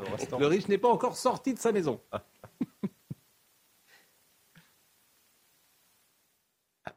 Ah, ah. Malheureusement, le riche n'a pas le micro. Euh, il n'y a pas le son. Le riche n'a pas l'électricité. On a l'image, mais on a Donc la CGT a vu qu'on faisait un reportage dans les rues de Paris. Hop, ils ont coupé immédiatement. Ils ont coupé l'électricité, ils ont coupé le son. Bon, euh... je peux donner juste une petite information euh, parce qu'il s'agit du logement et euh, moi je trouve que le logement c'est le vrai problème aujourd'hui. Oui. il y a un chiffre qui a été donné, c'est que les ventes de, de pavillons en 2022 se sont effondrés de 30%. Et comme on parle très souvent de la question des classes moyennes, ça, ça, ça va en effet dans ce sens. Oui, mais vous savez pourquoi euh, Il y a des conditions d'octroi pour les prêts, qui, ont, été. Ah, parce qu'aujourd'hui, les prêts sont à combien bah, Ils ont été multipliés par 3, c'est-à-dire qu'ils sont à plus de 3% euh, en moyenne hein, maintenant pour euh, les, les, crédits habitation, immobilier. C'était 1%, moins de. Ça veut dire que si j'emprunte 100 000 euros, par exemple, je remboursais combien il y a 3 ans? Eh ben vous, 1% de 100 000 euros, donc euh, vous remboursiez 1000, attendez, 1000 euros. 1000 euros. 1000 euros de, de taux d'intérêt. Non, non, c'est plus. Bah, attention, si je rembourse, si j'empruntais 100 000 euros, je remboursais pas 100 000, 1, euh, 101 000 euros. Bah, sur, euh, cumulé sur, euh, sur les. Euh, alors, faut rajouter après l'assurance, mais. Bon, en tout cas, aujourd'hui, je rembourse. un peu plus complexe que, que, ça, c'est un peu plus comme ça de tête. Puisque la CGT a rétabli le courant parce qu'elle savait que nous étions dans un. Mais aujourd'hui, en tout cas, on est à 3% en moyenne, ce qui fait qu'effectivement, vous avez perdu en pouvoir d'achat immobilier. Bon, très. très court, très court, Célia. Très court, Célia. Euh, très court, Célia. Dites-nous euh, d'abord si vous avez acheté un appartement ce matin et dites-nous comment est la vie euh, dans les beaux quartiers. Alors pour acheter un bien immobilier ici, il faut casser sa tirelire. Vous le disiez, 23 000 euros le mètre carré. Mais c'est parce que le marché est assez euh, fermé. Il n'y a que 11 immeubles euh, dans, cette partie habitable quai des Orfèvres. 11 immeubles dont les appartements sont exposés plein sud. Nous nous situons euh, à quelques pas de la Sainte-Chapelle, de la Conciergerie, encore du Pont-Neuf. Donc c'est des quartiers, euh, des endroits très touristiques et l'ambiance est assez paisible ici. Mais en tout cas, euh, pour les personnes que nous avons rencontrées ce matin, c'est plutôt un secteur de travail, de tourisme, mais plutôt, euh, mais pas plutôt d'habitation. Bon, alors en revanche, il y a effectivement les rues les plus chères et puis il y a les immeubles squattés. Vous allez voir un reportage absolument invraisemblable à Nantes ce qui se passe, vous l'avez peut-être vu déjà dans la matinale, euh, ce reportage de Jean-Michel Decaze, je n'arrive pas à comprendre comment est-ce possible en France. C'est-à-dire qu'il y a des gens qui arrivent dans un immeuble, ils squattent l'immeuble, les, policiers ne peuvent pas entrer. La, loi elle a été modifiée pourtant. mais le décret regardez, pas été signé. mais regardez ce sujet. Je vous assure, regardez ce sujet. Mais il devrait faire la une de tous les journaux euh, aujourd'hui. Regardez ce sujet de Jean-Michel Decaze. Depuis le 13 mars, les étages de cet immeuble sont squattés. Sur la porte d'entrée, les occupants ont soudé une plaque de métal et posé un digicode. Le propriétaire de 75 ans en est tombé malade. Il a travaillé toute sa vie pour obtenir ce bien, il ne l'a volé à personne et naturellement c'est très très dur pour lui. Il a fait un petit malaise cardiaque et il ne dort qu'une heure par nuit vous comprendrez que c'est très difficile pour lui, très très difficile pour nous tous d'ailleurs. L'un des squatteurs refuse de répondre aux questions car, dit-il, tout se retournera contre son groupe. Seuls les voisins prennent la parole. Jusqu'à maintenant, ça allait. Il n'y avait pas trop de, bruit. Mais là, depuis samedi soir, c'est euh, la Numba. Quoi. Il y a sur une vingtaine ou une trentaine dedans. Euh, ils ouvrent les fenêtres. leur terrasse donne sur mon jardin à moi. Donc, en fait, euh, il y a énormément de bruit. Je vous dis, à 2h30 du matin, j'ai appelé deux fois les ils sont intervenus, il était euh, ouais, 2h30. La police est venue Ah oui, la police est venue. Les occupants ont dessiné des tags sur les murs de l'immeuble et squatté la place de parking. Le tribunal d'instance de Nantes doit rendre une décision début mai. C'est invraisemblable. Mais il y a une loi qui va être passée quand même. Oui, il y a une loi qui a été votée, trois ans d'emprisonnement. Le euh, décret n'a toujours pas été signé. Elle n'est toujours pas d'application. C'est invraisemblable. Ben oui, ben oui, je veux dire, ce pays marche sur la tête pour cet homme. Là, on a entendu le. C'est rare. Ça existe. Ça fait condamnable, mais c'est rare. Non, c'est pas si rare. mais d'abord, c'est pas rare. C'est assez fréquent, contrairement à ce que vous en pensez. C'est fréquent. C'est ce qu'on appelle fréquent. Euh, ben, il y, a, en ce moment des immeubles, résidence principale et résidence secondaire aussi. Oui, résidence secondaire. Mais c'est vrai, je vous assure, statistiquement, ça ne veut pas dire que je condamne comme vous la chose. Mais, mais ça, ça montre. c'est partout comme ça. Non, c'est pas vrai. Non, mais là, pas vrai. En fait, ça, ne vous interpelle pas sur le fonctionnement de l'État. Si, mais on vient de passer une loi pour améliorer les choses. Donc, euh, ben, la preuve qu'elle ne marche pas quand même. Elle n'est pas encore en application. Donc, euh, mais pourquoi elle n'est pas en application Tu devrais pouvoir rentrer et les virer immédiatement. Vous demander au gouvernement, c'est pas moi le gouvernement, donc je ne sais pas. Oui, mais vous le défendez. Non, mais le préfet. je, dis je vous réponds, il y a une loi qui vient de passer pour améliorer les choses. Ça va venir. Ils, ils attendent une décision de justice qui devrait être rendue le 5 mai, je crois. Hmm et au vu de laquelle le préfet fera appel à la force publique pour expulser ces squatteurs. comment euh, ces euh, personnes sont-elles arrivées? Euh, Regardez, écoutez plus exactement le frère de la personne qui est propriétaire et qui manifestement est malade, que vous avez entendu dans le sujet de Jean-Michel Decaze, et qui explique comment ils sont entrés. Eh bien, ils sont arrivés certainement dans la nuit du, dimanche au lundi.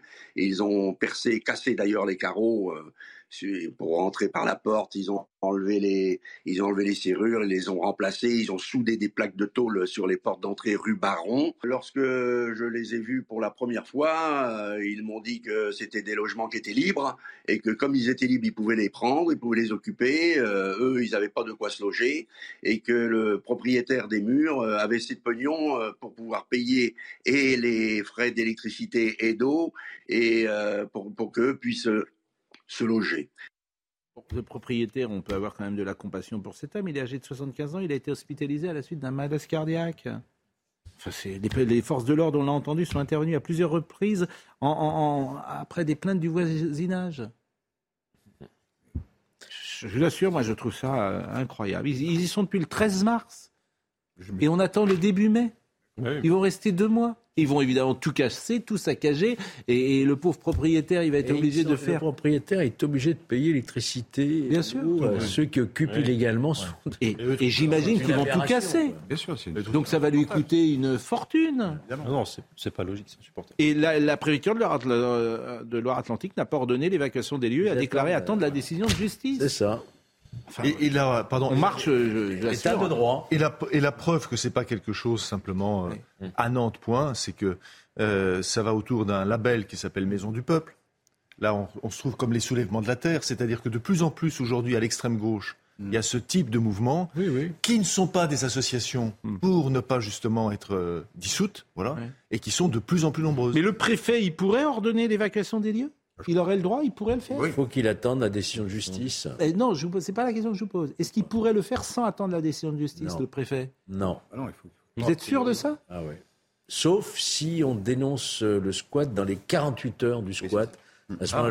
oui, il y a une nouvelle disposition qui a été adoptée en, en 2020, je crois. Bon, écoutez, moi, ça me choque, et je le dis. Enfin, le, le, euh, préfet, a dit aux, frères en question, j'ai entendu ce matin, qu'il avait d'autres sujets à traiter. Hmm. Oui. Bon, euh, et c'est des associations euh, qui sont financées par les maires de la NUPES, souvent, et squatteurs légalisés. Merci François Hollande. Hmm. Eh oui. eh oui. C'est Noémie Schulz. Noémie Schulz, euh, euh, qui suit le Cela procès. Dit, François Hollande s'est quand même fait squatter à un moment donné l'Élysée par un jeune. Oui. la rue, la rue Copernic. La rue Copernic. Le parquet national antiterroriste a requis hier la réclusion criminelle à perpétuité à l'encontre du Libano-Canadien Hassan Diab. On suit ce procès depuis le départ. Il est accusé d'être l'auteur de l'attentat à la bombe contre la synagogue de la rue Copernic le 3 octobre 80. Euh, le verdict est attendu ces prochaines minutes. Noémie Schulz. Vous êtes au palais de justice. Oui, alors les magistrats, les cinq magistrats qui composent euh, la cour d'assises spéciale, puisqu'on est en matière de terrorisme, sont partis délibérer il y a une demi-heure. Donc je pense qu'on a plusieurs heures devant nous avant d'avoir un, verdict. Hier, vous l'avez dit, les représentants du parquet antiterroriste ont fait part de leur intime conviction de la culpabilité d'Hassan Diab. Ils ont requis, requis, la réclusion criminelle à perpétuité. C'est à la justice de rompre ce hmm. sentiment d'impunité, de mettre fin à 43 ans de souffrance. Par sa lâcheté, il nous impose de requérir la peine la plus lourde. Quelle autre peine pourrait être envisagée pour un attentat terroriste antisémite? Mais la défense, elle, a mis en garde les magistrats contre le risque d'une erreur judiciaire dans ce dossier qui repose beaucoup, hein, grande, très grande partie, sur des renseignements. Personne n'a jamais revendiqué l'attentat dans un dossier complexe où même la justice française a, a fait des allers-retours. Elle a soupçonné Hassan Diab, elle l'a incarcéré, puis elle l'a remis en liberté après une ordonnance de non-lieu avant de décider finalement de, de, le juger. Eh bien, les avocats de la défense ont plaidé l'acquittement. La réalité, c'est que vous n'avez aucun élément matériel prouvant qu'il était en France au moment des faits et encore moins qu'il a déposé la bombe. Voilà, ce sont donc à ces cinq magistrats de décider en leur intime conviction. Je ne sais pas s'il me reste euh, le temps de vous dire un mot sur les attentes des victimes. Vous allez me dire, Pascal. Ben, écoutez, euh, prenez ce, ce temps euh, pour vous. Euh... Un mot juste pour, pour dire que ce procès aura on verra comment il se termine s'il y a une condamnation, mais qui aura permis la libération de la parole de, dizaines de, victimes qui, pendant des années, ne se sont pas senties comme telles. Ce qui a été assez impressionnant à ce procès, c'est que euh, tous les jours, des personnes se sont constituées partie civile, des fidèles. Il y avait plus de 300 fidèles dans cette synagogue, et certains euh, avaient toujours, euh, c'était toujours dit, mais en fait, j'ai pas été blessé, j'ai perdu personne, je ne suis pas une victime. Ce sont des gens dont parfois la, famille avait été victime de, de la Shoah et donc n'arrivaient pas à se dire qu'elles étaient elles-mêmes victimes. Et à cette audience, elles ont pu parler, elles ont pu dire comment la, la, la vie avait été chamboulée par euh, l'explosion de cette bombe il y a 43 ans, et, et elles attendaient que la justice passe. Et, et euh, c'est pour ça que déjà, c'est pour elles une, euh, une bonne chose que ce procès pardon, ait eu lieu. Eh ben, merci beaucoup, Noémie Schulz, 43 ans après. Oui. Quel sens ça, ça a Ça en a d'ailleurs. Il faut saluer d'ailleurs le, le, travail qui a été fait par Marc Trévidi, qui a mm. relancé ouais. ce dossier dont j'ai du mal à comprendre, effectivement, qu'il a fallu attendre 43 ans alors qu'on avait la mise en examen. Je n'ai du mal à comprendre qu'un juge d'instruction ait fait un non-lieu. C'est une affaire qui m'échappe sur ce plan-là. Mmh, parce que mmh. la personne qui est accusée et qu'on juge ce matin euh, est, a fait de la prison en France. Et, Détention euh, Exactement. provisoire. Et, et est parti pour le Canada. Et... On considérait qu'il n'avait pas assez de charges, avait fait un non-lieu qui a été infirmé par la Chambre d'instruction. Je pense qu'on ne peut pas comprendre aussi cette défaillance si on ne rappelle pas au départ quelle a été la première réaction après l'attentat. Euh... C'était un attentat d'extrême droite. On va euh, appeler Jacques Vendroux, parce que vous le savez, euh, chaque vendredi, euh, Jacques Vendroux fait une surprise d'être dans un endroit de, de, Paris. Je voudrais vous préciser quand même qu'en 2020, la loi d'accélération et de simplification de l'action publique dite ASAP a renforcé manifestement le domaine des, des, des pourquoi vous souriez Azap, Parce que ça, ça fait ASAP, as, as soon as, as possible. Oui, aussi vite que possible. Ouais. Bon, voilà. Un peu. Euh, depuis, les résidences secondaires sont protégées. Le préfet doit répondre sous 48 heures aux 48 demandes d'évacuation des victimes propriétaires ou locataires ou des personnes agissant pour elles. Par exemple, un parent proche, voire la circulaire du 22 janvier 2021. Et en 2021, avec cette procédure, 170 propriétaires de logements squat ont pu être récupérés, ont, oui. ont, pu récupérer leur logement en quelques jours. Vous voyez, c'est pas, vous dites c'est rare. 170 oui, propriétaires. Oui, ils sont améliorés. 170 de trop, je suis d'accord. Mais... Ah oui, mais c'est pas. Il y a eu la rien. On le voit aussi euh, anti-squat. Et euh, donc les dispositions anti-squatteurs, évidemment, c'est ça, faire de la politique, c'est s'occuper des gens, même les 170 personnes. Moi, je vais aller squatter chez vous. Faire vous allez voir, je vais rentrer, je vais donner votre adresse, moi, aux gens. Hein, et puis je vais dire, vous pouvez aller chez... Euh, et puis vous verrez. Venez, venez, vous serez bien sûr. Bon, euh, bien sûr. Euh, frappez, on vous ouvrira. Euh, non, non, on vous, vous ouvrira et après on vous frappera. Voilà. vous êtes méchant. Oui. Vendroux. Vendredi Vendroux. Où est-il?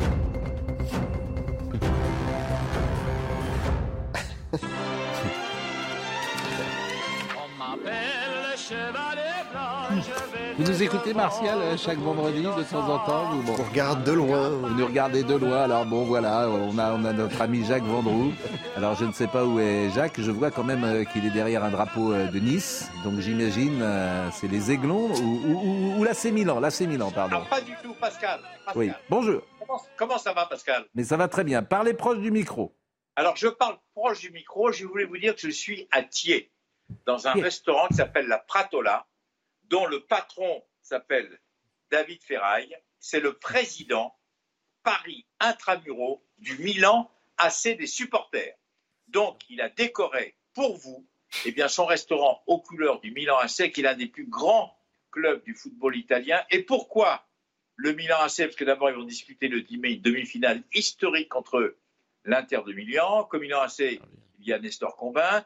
Et comme Milan AC, eh bien, il y a des grands joueurs qui ont joué comme comme les Maldini, comme, euh, comme Giorgio Weah, comme euh, Pirlo, Cudicini, Rivera, Nestor Combin, évidemment, Van Basten, Richcard. Je n'ai pas tous les nommés, mais je voulais faire un clin d'œil aujourd'hui avec mon ami David, qui va d'ailleurs vous montrer, Pascal, c'est pour vous, eh bien, le maillot du Milan AC. Regardez, le maillot du Milan AC, le voilà. Et je voulais vous dire surtout qu'il a inventé une pizza Pascal Pro Milan AC. C'est important. Avec tomate, vous êtes d'accord? Mozzarella, vous êtes d'accord? Chorizo très très fort, vous êtes d'accord? Et olive noire qui vient du Japon. Mais ça, c'est un truc.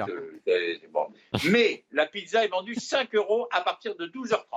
Bien je voulais rendre hommage au foot italien parce que nous, hmm. on n'a plus rien. Depuis hier soir, on n'a plus rien. Ah. Hmm. Et dire simplement que le Milan AC, l'Inter, la Roma, la Juve et la Fiorentina sont qualifiés pour des Ligues des Champions ou la Ligue Europa. Donc bravo au foot italien. Et je voulais faire ce clin d'œil chez vous. Voilà. Eh ben c'est important de le faire, surtout sur une chaîne info, ça a toute sa place, bien évidemment, c'est une actualité importante. Euh, en revanche, si vous me permettez, je m'étonne que vous n'ayez pas dit. Ils sont qualifiés pour la demi-finale de la Ligue des Champions. Mais, mais, on, est on est au cœur de l'actualité. On est au cœur de l'actualité, cher Jacques. Mais je, je, je, pensais, voyez-vous, que euh, vous diriez quand même assez Milan si vous me permettez, parce que les puristes disent AC Milan. Vous dites Milan AC je, je, Oui, enfin alors là, c'est très discutable. On dit Milan AC, AC Milan. En tous les cas, moi, je suis avec mon ami David, euh, qui est le patron de la Prat. Alors, la Prat. Qui n'a pas le droit de parler. bon. Voilà, ce que je voulais vous dire, Pascal. Oui, la pizza, bien sûr, à 5 euros. Euh, Audrey Berthaud nous, nous, nous rappelle les titres et après, on a encore deux, trois petites séquences. Vous savez, le vendredi, c'est assez étonnant parfois ce qui se passe dans notre émission. Martial, vous, êtes, vous visitez, nos amis sont habitués, mais vous, effectivement. Je remercie évidemment. Qui je remercie, euh, Marine? Qui je remercie? Le, restaurant de Thiers, dans la banlieue. Euh, parisienne. Non, mais là, on vous entend plus. Ah. On vous entend plus, c'est Audrey Berthaud pour le moment. À tout de suite. Une manifestation est attendue demain à Vendine, en Haute-Garonne, contre la construction d'une autoroute. Les forces de l'ordre pourront utiliser des drones. Leur usage est à nouveau autorisé euh, grâce à un décret publié euh, hier au journal officiel. Euh, les autorités s'attendent à une mobilisation de 1500 à 2000 personnes et la présence d'environ 200 éléments radicaux. L'armée de terre a du mal à recruter. Chaque année, 11 000 jeunes qui, après avoir signé un contrat, sont formés et intègrent ses rangs. Mais depuis 2021, une nouvelle recrue sur trois démissionne avant terme. Un phénomène d'une ampleur inédite, signe d'un manque d'attractivité du métier face au privé. Enfin, deux blessés en Russie. Moscou a déclaré qu'un de ses avions de combat avait perdu une munition au-dessus de Belgorod, ville russe située près de la frontière ukrainienne. C'était euh, hier soir. Les autorités euh, locales avaient signalé une puissante explosion. Dimanche, sur C8, vers 22h15, l'essentiel chez Labro. Et comme chaque vendredi, je vous propose d'écouter un des invités de Philippe qui recevra Eric Emmanuel Schmitt, son dernier livre, Le défi de Jérusalem. C'est un récit de voyage aux sources du christianisme. Écoutons-le. Jérusalem est outrée, Jérusalem est excessive. Et donc c'était mon premier contact avec Jérusalem, j'étais épuisé. Et on arrive au Saint-Sépulcre, je comprends même pas très bien où je suis. Et puis par mécanique, je suis une file. Et puis je, regarde ce que font les gens, alors ils attendent, puis ils s'agenouillent là devant. Puis après, il y a un moine qui ressemble un peu à un capot qui les chasse pour qu'ils s'en vont. Alors je me dis, je vais faire la mécanique du pèlerin, je vais, le faire. Et, en fait, c'est le Golgotha, le mont du crâne, l'endroit où Pilate faisait exécuter euh, les, les prisonniers, l'endroit du supplice. Parce que la crucifixion, c'est pas seulement une exécution, c'est un supplice. On met trois jours à mourir d'asphyxie sur une croix. Et, c'était là, et l'endroit où sans doute euh, Jésus a été euh, agonisé. Et, voilà, pouf, je suis poussé à cet endroit-là. Et là, c'est ce que vous avez cité. Euh, je, mes sens, mes sens, pas mon esprit, mes sens perçoivent une présence. Je sens une odeur d'homme. Je sens une chaleur. Vous savez, quand on s'approche d'un d'un corps, d'un cœur, on ressent une chaleur et, je sens un regard qui est sur moi. Je, panique, je rationalise, je cherche l'origine de l'odeur, de la chaleur. Je ne la trouve pas. Mais c'est incompréhensible. C'est l'incompréhensible qui me tombe dessus. Vous le dites d'ailleurs, le, terme incompréhensible est dans votre livre. Voilà, l'incompréhensible me tombe dessus, c'est-à-dire ce que mon esprit ne comprend pas, mon corps le perçoit. Un homme est mort là il y a 2000 ans, et moi je sens sa présence. Puis comme les, tous les samedis à 10h, je sais que c'est une émission que vous ne ratez jamais, euh, Laurent Geoffrin. Euh, bonjour. Ah, pas seulement, pas seulement Laurent Geoffrin. Vous l'oubliez tout le temps Non, je ne l'oublie pas, mais je sais que vous, vous ne l'oubliez pas non plus. Brigitte nous parlera de microbiote, un monde à part, mais euh, surtout un acteur clé de notre santé. On a transplanté le microbiote d'une souris obèse sur une souris quand je dis une, c'est plusieurs, hein, sur des souris maigres, elles sont devenues obèses. Et à contrario, on a transplanté le microbiote de souris obèses sur des souris maigres et elles sont devenues obèses. C'est-à-dire une obèse, euh, quand on lui transplante son microbiote devient maigre. Enfin, tu imagines. Mais alors pourquoi on fait pas ça sur les hommes pour Alors on a essayé chez l'homme et... pour l'instant on n'a pas de résultat euh, flagrant euh, chez l'homme. Bon, bah écoutez, on va se quitter. Euh, non sans euh, rappeler que Patrick Sébastien vient de sortir un nouveau disque que je vous propose d'écouter. Quelques notes de musique. Entendu. Putain, c'est génial. Eh oui. Que l'amour, c'est que l'amour. Putain, c'est génial. Ah, putain, c'est génial. J'imagine que dans le 6e arrondissement. Euh, ah, c'est très qu'il y ait des J'imagine que dans le 6e arrondissement, euh, ce, ce, ce, ce week-end, vous pourrez inviter vos amis déguisés et euh, faisant la chenille. Avec des langues de belle-mère. Exactement, avec des langues de belle-mère. Je remercie l'ami Jacques Vendroux, que je salue, donc, qui nous a parlé de l'AC Milan avec son ami David. Pascal, Pascal je remercie la Pratola, David Ferraille, Pippo Valente, Paolo Valente et Léonard Crosoli, vieille famille milanaise. Voilà, je voulais le faire. Pour que les choses soient claires, euh, après, vous avez le droit à des pizzas gratuites dans les restaurants où vous allez, des, des crêpes ah gratuites. L'autre jour, vous étiez aussi dans, à la foire à Neuneu. Euh, vous avez le droit à des tours gratuits. Grâce à vous, Pascal, je ne paye nulle part maintenant. D'accord. Bon, c'est important de le dire. Effectivement, c'est du journalisme alimentaire que vous faites. Merci. C'était évidemment un plaisir, comme chaque vendredi. Émeric Gontier était à la réalisation, Guillaume Vinour était à la vision. Raphaël Lissac était au son. Marine Lançon et Florian Doré étaient avec nous. Toutes les émissions sont retrouvées à CNews. Et euh, elle ne sera pas là, Marine, lundi. Vous savez pourquoi? Parce qu'elle part pour. J'ai le droit de le dire, Marine, où vous partez en week-end? Elle part pour Capri. Ah. Eh oui. Ah. Eh oui. Et, croyez-moi, ce n'est pas fini avec l'homme avec qui elle part. Croyez-moi. Ah ben là, c'est fini. Voilà. Euh, notre émission est finie, me dit-elle. Merci, Jean-Marc Morandini, dans une seconde. Bon, va bien, Patrick Sébastien.